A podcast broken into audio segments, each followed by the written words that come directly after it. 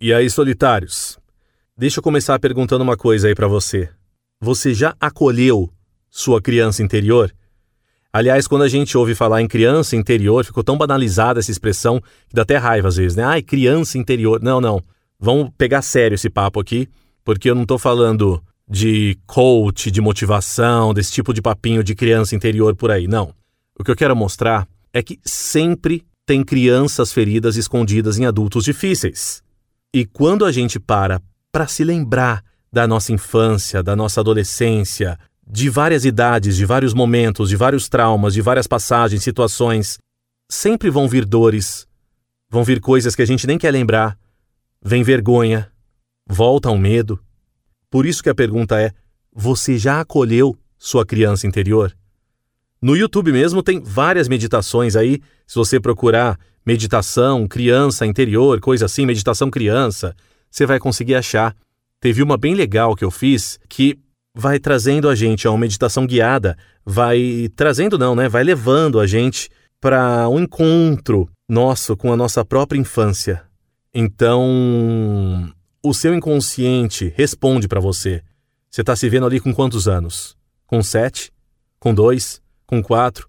Você vai entrar ali e vai vir uma questão. Confia no fluxo.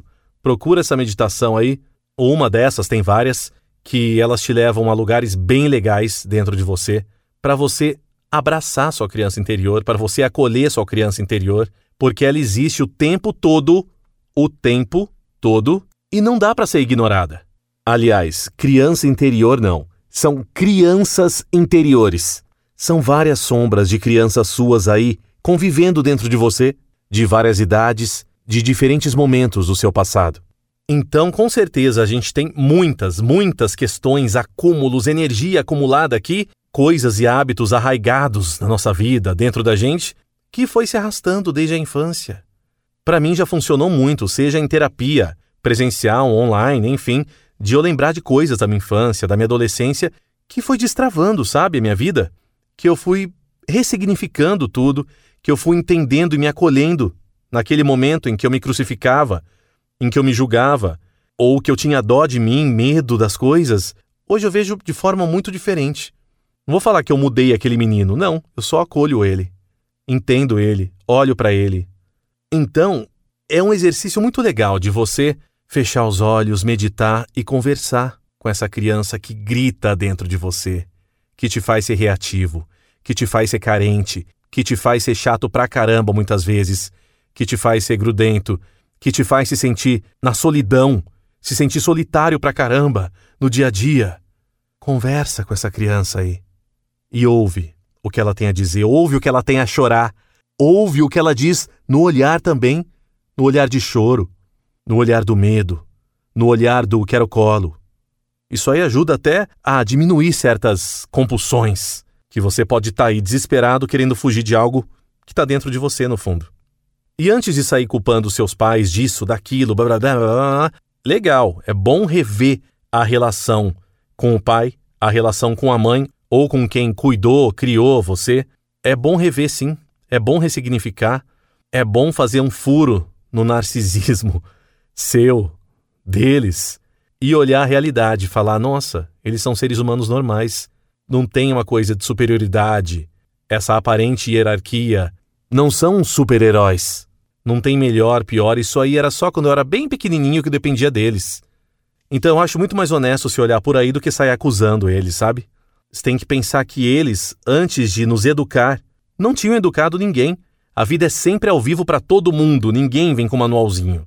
E quando vem com manual, regra, lei, que é isso, aquilo, porque a fórmula é essa, você faz assim. Ah, para, desconfie, vai. Desconfie que eu tô cansado desse tipo de papo. Galera vendendo curso o tempo todo, com fórmulas prontas, com regras para viver. Não. O percurso é individual, é único.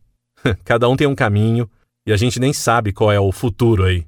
Nem sabe para onde o nosso caminho vai sendo traçado. Mas uma coisa é certa: o passado é muito seguro. Como ele já acabou, não vai acontecer mais nada no passado. Então você pode se acalmar, parar, olhar para ele e olha. Encara situações, pega papel e caneta, anota. Por que, que eu tô sentindo essa dor aqui? Ah, porque uma vez eu fui rejeitado. Ah, quando eu fui rejeitado?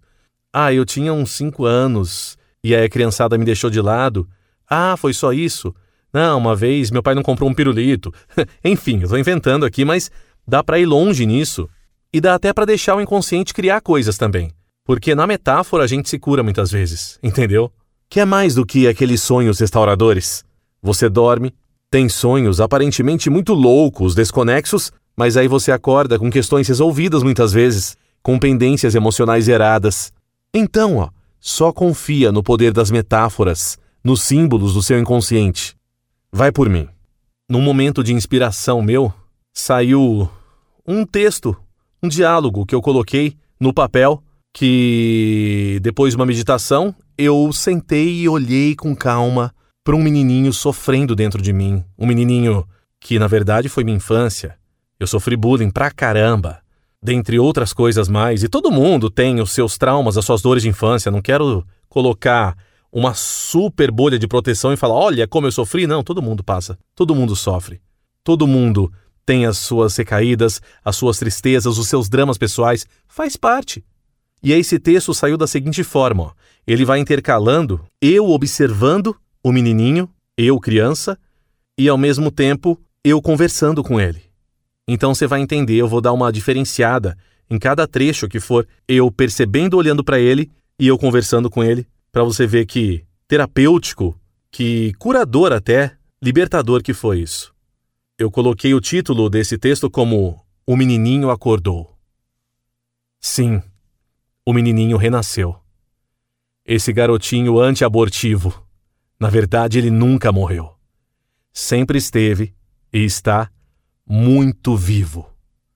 Ele tem traumas, medos, olhar triste e baixa energia. Ele tem precauções, dedos e muito pânico da luz do dia. Oi, menininho, seja bem-vindo novamente. Eu estou aqui.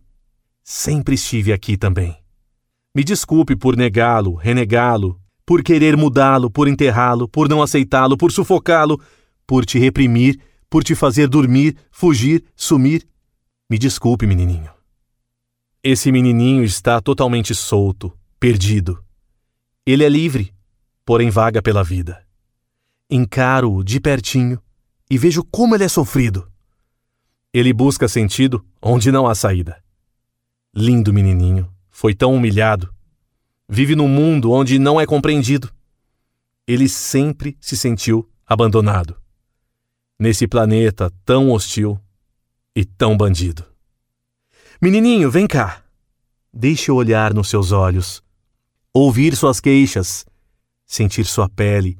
Caraca, que pele sensível! Por onde andou, menininho? Por que não conversou assim comigo antes? Tá tudo bem?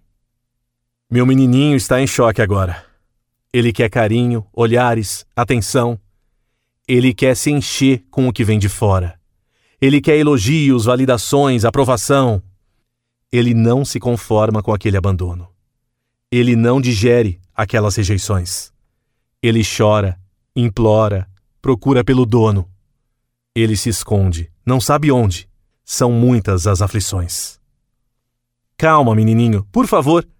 Eu vou te acolher, te abraçar, te amar, encher seu espaço de mim. Sim, eu te aceito, seu lindo. Meu lindo. Você sou eu. Como te rejeitei por tanto tempo? Como me rejeitei em tanto espaço? Como fiz isso? O menininho ainda está bastante assustado. Ele quer colo, ouvido, ele quer alguém. Sua obsessão o deixa cego, algemado e ele continua encontrando ninguém. Nem ele mesmo, nem mais um palmo à sua frente. Aquele insulto, aquele bullying, aquele soco, aquele. Tudo o que perturbou sua alma, deturpou sua mente, tudo o que minou a confiança e a esperança dele. Por favor, menininho, me ouça de uma vez por todas. Vamos fazer as pazes, ficar de bem? Eu te aceito e te mostro para o mundo, pode ser? Não há o que temer. Sei que ainda dói, entendo sua agonia, entendo seu sofrimento, realmente é devastador. Mas eu estou aqui, acredite. Vem cá. Ele é tão frágil. sensível, exposto, vulnerável. E por isso mesmo é uma alma tão maravilhosa. Ele é muito indefeso e, ao mesmo tempo, amável. Sim, ele é dócil. É uma criança afetuosa, carinhosa. Que graça de menininho! Eu estou realmente encantado. Mas ainda temeroso no meio desse povo tão superficial, que valoriza mais o ser de cima que o ser ao lado. O menininho segue, vive e já respira de forma mais natural. Sim, menininho.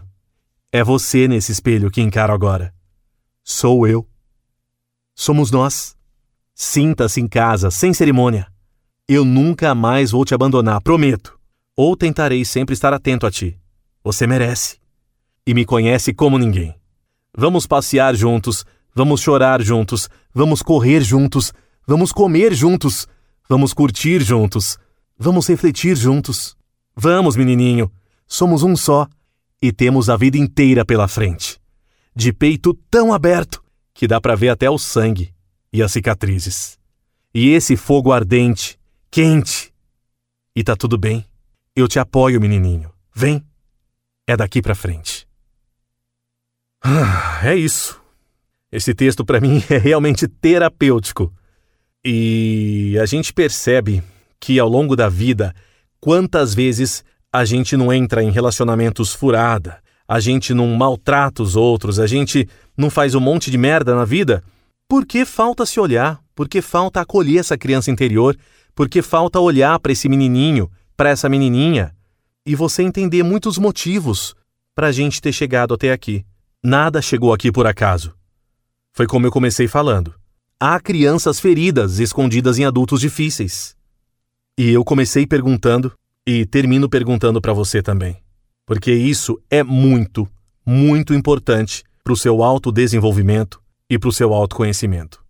Você já acolheu sua criança interior? É isso. Valeu.